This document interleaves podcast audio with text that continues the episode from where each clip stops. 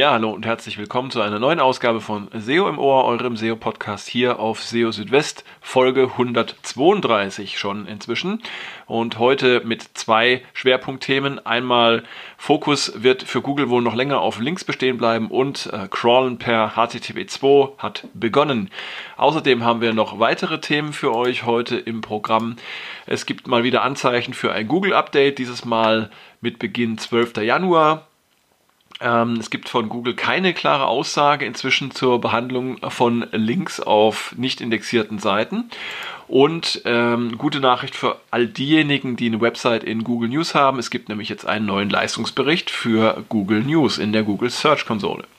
Ja, das alles in dieser Ausgabe von SEO im Ohr. Schön, dass ihr dabei seid. Und los geht's gleich mit dem ersten Thema.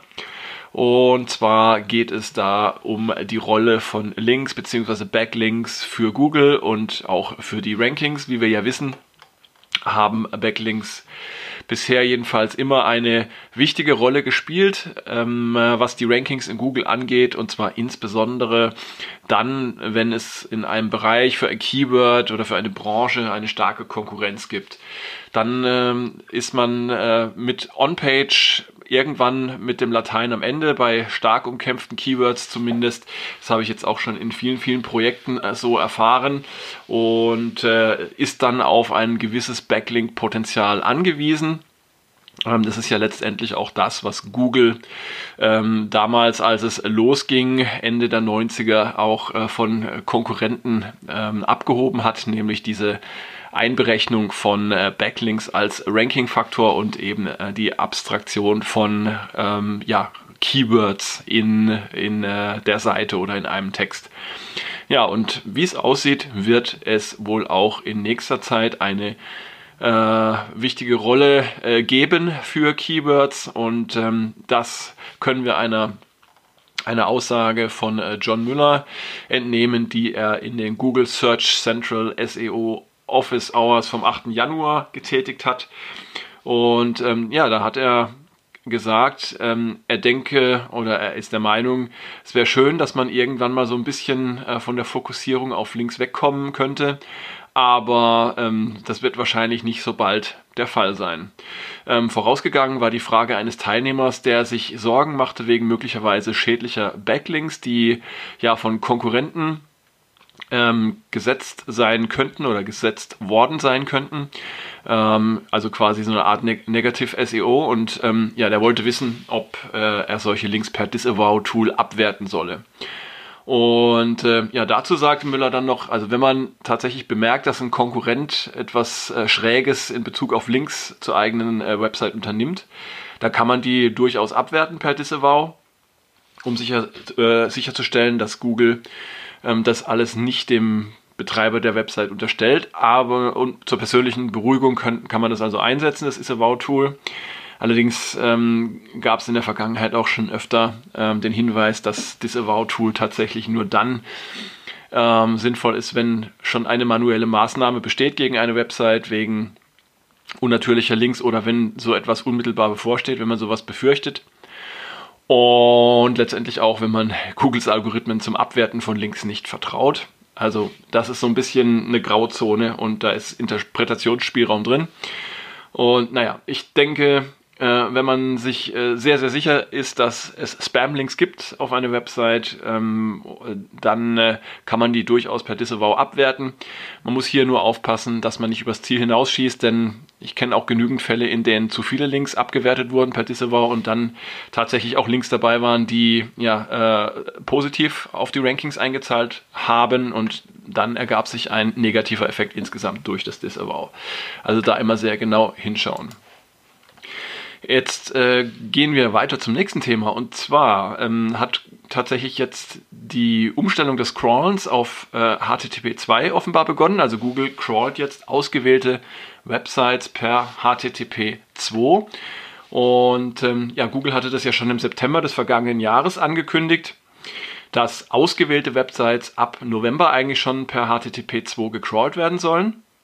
Ja, und in dieser Woche kam dann auch tatsächlich die Ankündigung äh, von äh, Gary von Google, dass jetzt auch Benachrichtigungen an ähm, betroffene Webmaster per Search-Konsole verschickt werden über den Start von äh, Crawling per HTTP2 und das hat dann zur Folge, dass für die ausgewählten Websites dann tatsächlich ähm, die meisten Crawls per HTTP2 erfolgen werden. Und das wird man dann sehr wahrscheinlich auch in den Server-Log-Files sehen können. Ja, HTTP2 hat ähm, oder bringt eine Reihe von äh, Vorteilen mit sich. Ähm, es kann äh, die Crawling-Effizienz steigern und davon können äh, sowohl Google als auch oder kann sowohl Google als auch können die gecrawlten Websites äh, profitieren. Ähm, ein paar Vorteile von HTTP2 sind zum Beispiel das äh, parallele Abrufen mehrerer Ressourcen äh, mit nur einer TCP-Verbindung, äh, sogenannte Multiplexing und auch die Verwendung binärer Daten anstelle von Text. Bestimmte Features von HTTP2 wie Server Push werden aktuell von Google noch nicht unterstützt. Das war jedenfalls der Stand ähm, September letztes Jahr. Ähm, muss man sehen, wie sich das Ganze weiterentwickeln wird. Ähm, damit Google eine Website per HTTP2 crawlen kann, muss sie auch per HTTPS erreichbar sein. Und Google verwendet HTTP2 auch nur dann für eine Website, wenn sich tatsächlich Vorteile beim Crawlen ergeben. Äh, man hat auch die Möglichkeit, ähm, sich gegen das Crawlen per HTTP2 zu entscheiden. Und da gibt es verschiedene Möglichkeiten. Entweder muss der Webserver bei einer entsprechenden HTTP2-Anfrage den HTTP-Status äh, 421 für Misdirected Request senden. Ihr könnt aber auch ähm, ein Opt-out per Benachrichtigung an Google ähm, erreichen. Den Link dazu habe ich euch im entsprechenden Beitrag auf SEO Südwest hinterlegt. So viel dazu. Ja, jetzt haben wir mal wieder ein äh, mögliches Google-Update hier im Programm. Dieses Mal um den 12. Januar herum, also ab dem 12. Januar sind da deutliche Veränderungen ähm, der Rankings auf den Suchergebnisseiten zu erkennen. Das sieht man an den Charts verschiedener Rank, äh, Ranking-Tracker, wie zum Beispiel Rank Ranger, Cognitive SEO und SEMrush. Und ähm, ja, die Ausschläge sind zwar nicht so hoch wie bei den letzten vermuteten Updates, aber immerhin doch sehr deutlich zu sehen. Und äh, wie so oft in einem solchen Fall ähm, habe ich dann auch nochmal im Webmaster World Forum nachgeschaut und auch da bin ich auf einige Berichte gestoßen über außergewöhnliche Änderungen des Suche-Traffics. Was mir dabei aufgefallen ist, ist, dass anscheinend auch Google Discover ähm, hier wieder betroffen ist oder betroffen sein könnte. Ähm, insbesondere wurde festgestellt, dass da jetzt ähm, ältere Artikel vermehrt erscheinen. Und das ähm, passt eigentlich ganz gut mit einer Beobachtung ähm, an anderer Stelle. Und zwar hatte ähm, Glenn Gabe ähm, auf Twitter geteilt, dass ähm, er ja auch eine äh, Verlängerung des Discover Feeds ähm, erkennen kann und ähm, dass er auch sieht, dass jetzt zwei anstatt nur noch eine Anzeige im Discover Feed erscheinen. Und ähm, Lily Ray hatte auch noch entsprechend ähm, was dazu geschrieben. Und zwar hat sie beobachtet, dass ähm, auf vielen Websites der Discover Traffic äh, seit dem Google Core Update vom Dezember offenbar zugenommen hat. Und ja, ähm, das ähm, auch beispielhaft für Websites aus der Finanzbranche. Ich habe das aber mal ein bisschen abgeglichen und verifiziert mit einigen äh, Finanzwebsites und äh, da konnte ich jetzt keinen Anstieg des Discover Traffics äh, feststellen. Ähm, das ist dann wahrscheinlich wieder von Fall zu Fall unterschiedlich, aber dennoch interessant. Ja. Ähm, jetzt ein Grundlagenthema und zwar geht es darum, wie behandelt Google eigentlich Links auf Seiten, die auf NoIndex stehen. Bisher lautete die Annahme ja, dass ähm, Links auf Seiten, die auf NoIndex stehen, äh, von Google ignoriert werden, beziehungsweise dass, wenn eine Seite indexiert ist und dann auf NoIndex gesetzt wird, dass dann die Links auf dieser Seite irgendwann auch aus dem äh, Index beziehungsweise aus der Wertung herausfallen. Und ja, jetzt gibt es aber ähm, Signale, die so ein bisschen in eine andere Richtung äh, deuten, ähm, der Reihe nach. Also es gibt einen äh, Tweet von John Müller, der stammt aus dem November 2019. Und da ging es eben um Links äh, von Seiten, die per robots.txt gesperrt sind. Und ähm, da hatte John äh, Müller dann gesagt, dass äh, ja, wenn eine Seite per robots.txt gesperrt ist, dann sei sie immer noch indexiert, ähm, allerdings nur als URL. Und äh, das Senden eines 404-Status, also das Entfernen vom Index ähm, würde dann dazu führen, dass die Links von den entsprechenden Seiten auch äh, wegfallen würden. Ähm, denn Links würden nun mal ähm, zwischen indexierten URLs bestehen und wenn eine Seite davon versch verschwindet, dann äh, würde eben der entsprechende Link auch von Google ignoriert. So, und äh, außerdem äh, hatte John Müller eben auch nochmal erklärt, dass ähm, Links auf äh, Seiten, die auf NoIndex äh, stehen, irgendwann von Google auch ignoriert würden.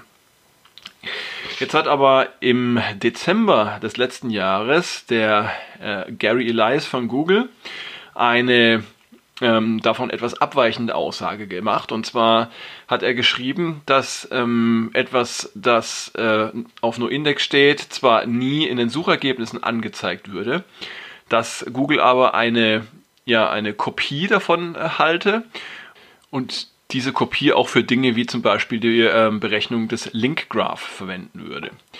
Und ja, das ist also offenbar ein Widerspruch, denn auf der einen Seite heißt es, solche Links werden ignoriert, auf der anderen Seite können sie dann doch zur Berechnung des Link Graph verwendet werden. Und auf diesen ähm, Widerspruch angesprochen, ähm, schrieb dann äh, John Müller, es kommt drauf an. Und ähm, es spiele in, im äh, Großen und Ganzen keine Rolle und äh, von daher hätte er auch kein Problem damit, das Ganze offen zu lassen. Also von Google keine klare Aussage dazu.